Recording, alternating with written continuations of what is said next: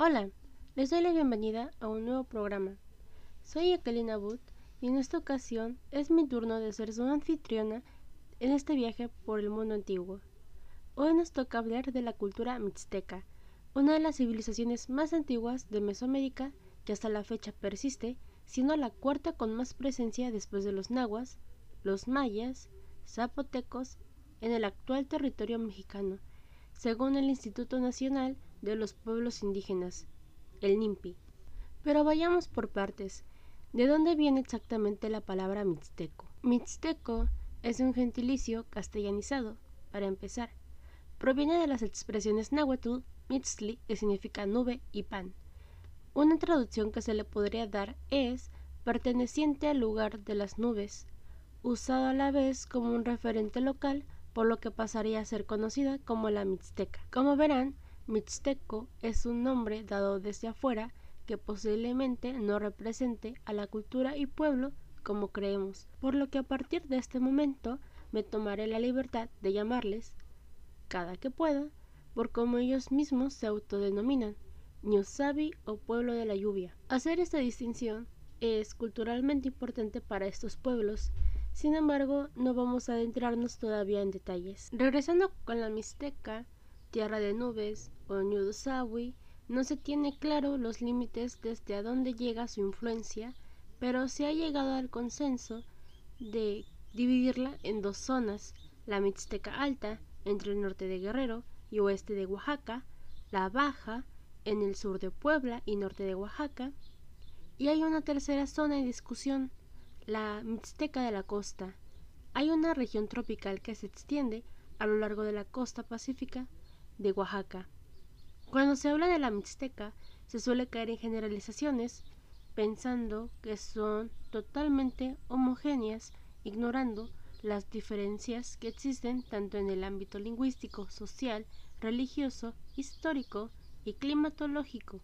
Quisiera decir que no se pecará de las generalizaciones aquí, pero estaría mintiendo, ya que hay una considerable falta información sobre esta cultura durante el periodo preclásico y clásico. Sin embargo, del posclásico, que fue su mayor punto de esplendor, se vio potenciado por su éxito económico gracias al desarrollo agrícola y los sistemas de regadío. En la Mixteca, aunque si bien dependía de topografía, seguimos encontrando el sistema de cultivo de la milpa, que es maíz, frijol y calabaza, y otras hierbas X que serían comida o para el abono y en menor medida, solo cuando las condiciones climáticas lo permitían, sembraban cacao y algodón. Para esto se orientaban en el espacio y en el tiempo en relación con la posición del Sol.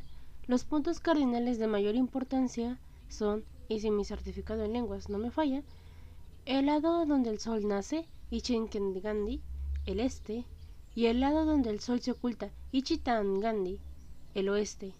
En los cultivos lo ideal es sembrar la milpa según su eje que sigue el trayecto del sol al este para que reciban mejor los rayos solares. Su dieta se complementa a base de la triada anteriormente mencionada, junto con el chile, plantas silvestres y hongos. También se encontró evidencia del uso de nopales, cebollas silvestres, nanchis, zacate, semillas de susi, bellotas de encino y desde luego carne de tortugas, venados, codornices, conejos y posteriormente para el 180 guajolotes. Un dato curioso es que en su cocina uno de los sabores dominantes era el picante. El crecimiento de su agricultura no beneficia únicamente a su dieta, también a su economía, con el intercambio de granos y artesanías. Otra actividad económica en la Mixteca fue la crianza de la cochinilla. Este parásito en las pencas de las tunas era muy apreciado por obtener un colorante carmín, un rojo intenso que se usa en la cerámica, caracterizada por su profunda decoración policromada junto a otros colores como el naranja, el negro, el gris y el blanco. Empezaron a comerciar con metales como el oro, manejando a la par el cobre en su metalurgia y alfarería. Emplearon diversas técnicas como el martillado, la cera perdida, la miligrana y las aleaciones. Los artesanos fueron grandes maestros del trabajo de la piedra. Decoraban los muros de sus edificios principales con mosaicos de piedra cortada. Los diseños de los mosaicos, a simple vista geométricos, contienen una simbología profunda. Por ejemplo, en la greca fue empleada para hacer alusión a la cola de la serpiente, una figura de, de carácter divino dentro de la cosmovisión mesoamericana. Pasando a cuestiones más culturales, y como bien ya he mostrado mi talento en el tema, hablemos sobre su lengua. El idioma de la región durante el preclásico era el proto-mixtecano, el antecedente de las lenguas mixtecas. Para el posclásico, se estima que los habitantes de la región hablaban tres variantes diferentes aun si compartían la misma base. La diferencia radicaba en el uso. Así, los nobles hablaban una de las variedades, otra se usaba en la vida cotidiana y la tercera solamente entre los comerciantes. Los conocimientos sobre la lengua mixteca o tunsabi se proceden en su mayoría de la labor realizada por los frailes dominicos encargados de evangelizar Oaxaca. Fueron estos los que establecieron una escritura fonética de este idioma. La mayoría de los códices que sobrevivieron a la conquista española vienen principalmente de las regiones de los New Sabi. Esos documentos pictográficos, tallados en papel de corteza o pieles de venado, han viajado más que cualquiera de nosotros aquí al estar dispersos por Europa. Algunos de estos son el Códice Potley, proveniente de la Mixteca Alta y que ahora está nada menos que la Universidad de Oxford, Inglaterra. Se dice que no había pasado mucho desde su conclusión, antes de 1521, cuando se finalizó el proceso de conquista. En él hay una descripción que contiene de la genealogía de las dinastías de Tilantongo y Tlaxco que provenían de lo que hoy es el estado mexicano de Oaxaca. Códice Souche Nutal, uno de los tres códices que registran las genealogías, alianzas y conquistas de varios gobernantes en el siglo XII y XIII. Inesperadamente, para sorpresa de nadie, también forma parte de la Pokédex del Reino Unido. Códice Vindobonensis Mexicanos, o para los compas de Viena, Data del siglo XI y es un registro de los rituales, calendarios y genealógicos, principalmente mitológicos, de dioses. También contiene de gobernantes y sacerdotes. Posee información muy detallada acerca de la historia de los señoríos de la Mixteca Alta, centrándose en la historia de Ocho Venado Garra de Jaguar, que dominó desde Tutepec, un extenso territorio que abarca casi toda la Mixteca, y estableció importantes alianzas con los nahuas del centro de México como también en esas láminas fueron plasmados numerosos mitos relacionados con su cosmología. El calendario mesoamericano, que se ve retratado en estos tres códices, distingue 260 días, formados por una combinación del 1 al 13 con 20 signos. Se usaban un signo especial que se parece a una A y a una O entrelazadas. Posiblemente la forma original era la de una corona real, que distinguía el signo elegido para dar su nombre al año. Los cargadores de los años son el conejo, la caña, el pedernal y casa. Así como la cuenta del día, la cuenta del año emplea 13 puntos numéricos. Desde que se alcanzan los 52 años, la cuenta empieza de nuevo. En la época posclásica fue reinterpretada como un rayo solar encadenado, ese calendario cumplía dos funciones. La primera explicaría cómo funcionan los nombres, que siguen un patrón de el número de puntos del 1 al 13 más el signo del día. Es por eso que si nos adentramos a las leyendas o mitos de las grandes personalidades Nusabi, encontraremos nombres peculiares como ocho venado, seis mono o siete águila, parecido como si alguien se llamara actualmente 12 acuario, 3 escorpio o 30 capricornio. Y segundo, el registro de fechas. El logograma de día y numeral se asociará con un glifo del año y su función sería la de una fecha anual, quedando con el siguiente patrón regular.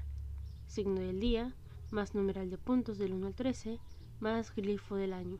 Además de los nombres y registro de fechas, podemos rescatar de los antiguos códices muchas cosas acerca de la cultura ñusabi, como su organización social, la cual no es muy distinta a la de las otras culturas dentro de Mesoamérica o fuera de que hayamos visto con anterioridad. Era una sociedad muy jerarquizada, dividida entre principales gobernantes, nobles, campesinos, siervos, y esclavos. Los grupos estaban organizados en comunidades de diferentes tamaños y encabezados regularmente por un gobernante o señorío que pertenecía a una familia o un linaje específico. Cada yujitayu era gobernado por una pareja real, así que la heredera o heredero al trono debía de casarse con una princesa o un príncipe descendiente de otro señorío. Antes de casarse se decidía cuál de los hijos o hijas de la pareja heredaría el yujitayu, o si los dos llegaban a ser gobernantes de diferentes yujitayu. Se elegiría entonces quién heredaría el yujitayu del padre y quién el de la madre.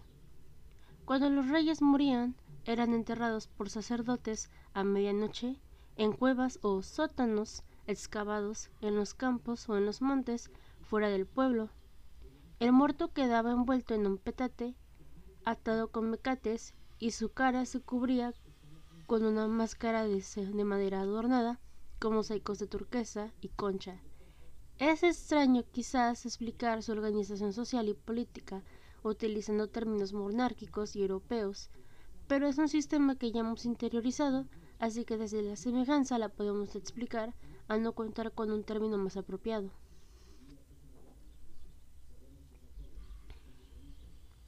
Así como la genealogía gobernante, los códices también nos hablan de los dioses. La religión en la cultura ñusabi era animista y politeísta. Sus dioses representaban a las fuerzas de la naturaleza.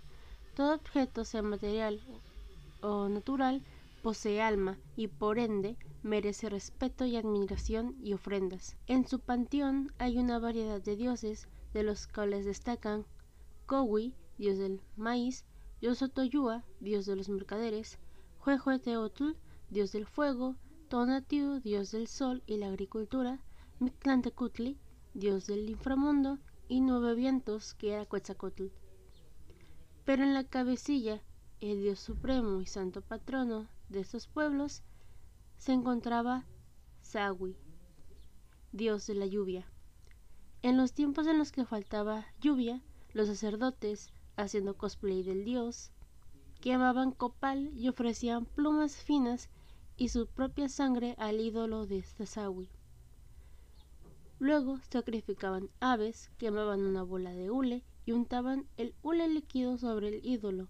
Finalmente, envolvían cuidadosamente el ídolo en una tela fina y lo llevaban al pico de una montaña donde sacrificaban a un niño y ofrecían su corazón al dios. La mixteca no fue una excepción. La mixteca no fue una excepción para la mixteca no fue una excepción, excepción. ¿Recuerdan cuando mencioné que había una importancia cultural en el nombre Ñusabi? Pues aquí es donde se origina a base del cultivo de la deidad de Sawi. Verán, los Ñusabi identificaron a la lluvia como origen creador y energía principal. Si nos apoyamos en las cuestiones etimológicas, Sabi, aparte de referirse a la lluvia, contiene dos palabras, sa del verbo hacer y bi de lo bello. Más allá de ser un mero fenómeno climatológico, es un aspecto de respeto en su identidad dentro de su cosmovisión. Como también hay un punto de máximo esplendor, también hay uno de declive. ¿Por qué una cultura como la de Ñusabi cayó en decadencia? Los restos arqueológicos encontrados permiten afirmar que la decadencia comenzó tras la división del reino, creado por Ocho Venado. Al disgregarse sus dominios, volvieron a aparecer las antiguas disputas y enfrentamientos entre cada señorío. El resultado fue el debilitamiento de su fortaleza frente a los ataques mexicas en su campaña de conquista al final del posclásico. Cuando lograron establecer algún pueblo, los obligaban a pagar un tributo que normalmente incluye piezas realizadas con metal y piedras preciosas.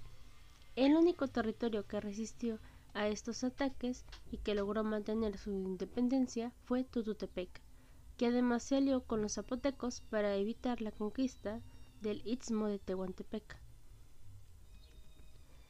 Recordando que el proceso de la conquista española no se presentó igual en todas partes, ni que la caída del imperio mexica significó que todos los pueblos demás desaparecieran en un puff. Mencionemos qué pasó con esto.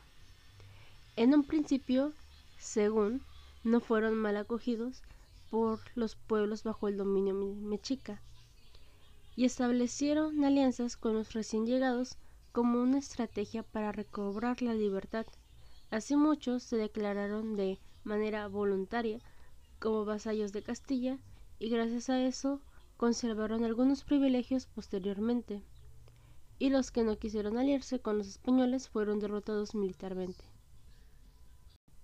La Mixteca no fue una excepción para los cambios que se presentaron a raíz de los primeros tiempos de la conquista, cambios pasivos como el nuevo intercambio comercial de la Mixteca de la costa con las Filipinas y otras regiones orientales que trajo el cultivo del trigo al territorio, y la exportación de plantas silvestres nativas fuera de la introducción de especies de ganado menor, lanar y caprino, bestias de carga y reses. Otros cambios más agresivos culturalmente, como los procesos de evangelización con la encomienda y la llegada de frailes dominicos donde se obligaba al abandono de sus creencias, costumbres y lengua para la conversión religiosa, y la reubicación de varios pueblos, no todos fueron forzosamente reubicados, pero comunidades fueron afectadas por nuevas enfermedades como la viruela, el sarampión, la cólera y el tifo, las cuales ocasionaron mortandad y un descenso considerable de la población. Las epidemias o afectaciones climatológicas causó la reducción de pueblos y en casos más graves recurrieron a la migración y al abandono de sus tierras. Esos desalojos a veces eran temporales, otras veces eran definitivos, quedando en el olvido o siendo reclamados por otros pueblos. La migración se ha convertido en un elemento más en la actualidad de los Nusabi hasta el día de hoy. La Mixteca se ha convertido en una de las regiones más pobres de México, carente de todo tipo de recursos básicos o acceso al agua, analfabetismo, mortalidad infantil, así que se han visto obligados a salir de sus comunidades, emigrando al norte, como a entidades de Baja California, Jalisco, Sonora, Sinaloa, entre otros estados. Hasta aquí se finaliza este viaje. Muchas gracias por escuchar y vayan con su Dios de confianza.